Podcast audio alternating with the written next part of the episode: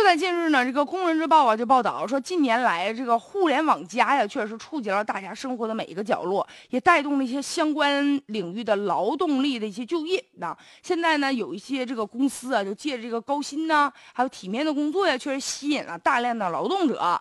这个，但是有一些这个企业呢，给你开工资行，但是就不给你交纳社保。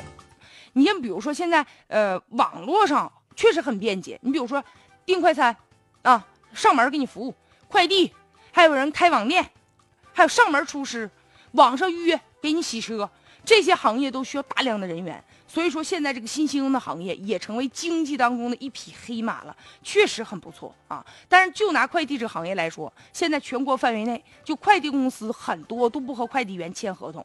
是有的人说快递也不少挣，有的说你真是使劲努力干的话，有的一个月也小一万块钱儿但问题是，他不给你交，不给你缴纳这个社保，已经成为一种常态。但也不是每一个快递员一个月都能挣上一万块钱的呀。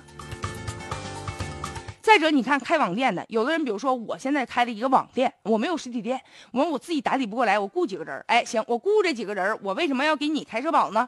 那有些人就想啊，哎呀，这个咱们这个行业有的时候流动性大，是吧？你搁我这干几天完，你又走了。再说了，我给你交社保，我不得给你多掏钱啊？所以说这样一来，很多人呢就工作起来其实没有任何的保障，而且呢，就咱们国家劳动合同法和这个社会保险法当中明确就规定，是吧？用人单位无论是个体经济组织还是这个。民办非企业单位都必须给劳动者签订合同，要缴纳社会保险的。所以说，互联网加时代，现在呢也出来一些有一些人就偷换概念了，是吧？哎，然后有的人虽然说呢为这个员工缴纳了社保，但是呢想方设法的我给你设置，说你在我这得干满五年啊，有工作的这个年限，然后我才能给你交社保。这样一来就是变相的去逃避，而且长期以来呢，就是很多人就考虑到说我不交社保，这样我可以降低用工的成本。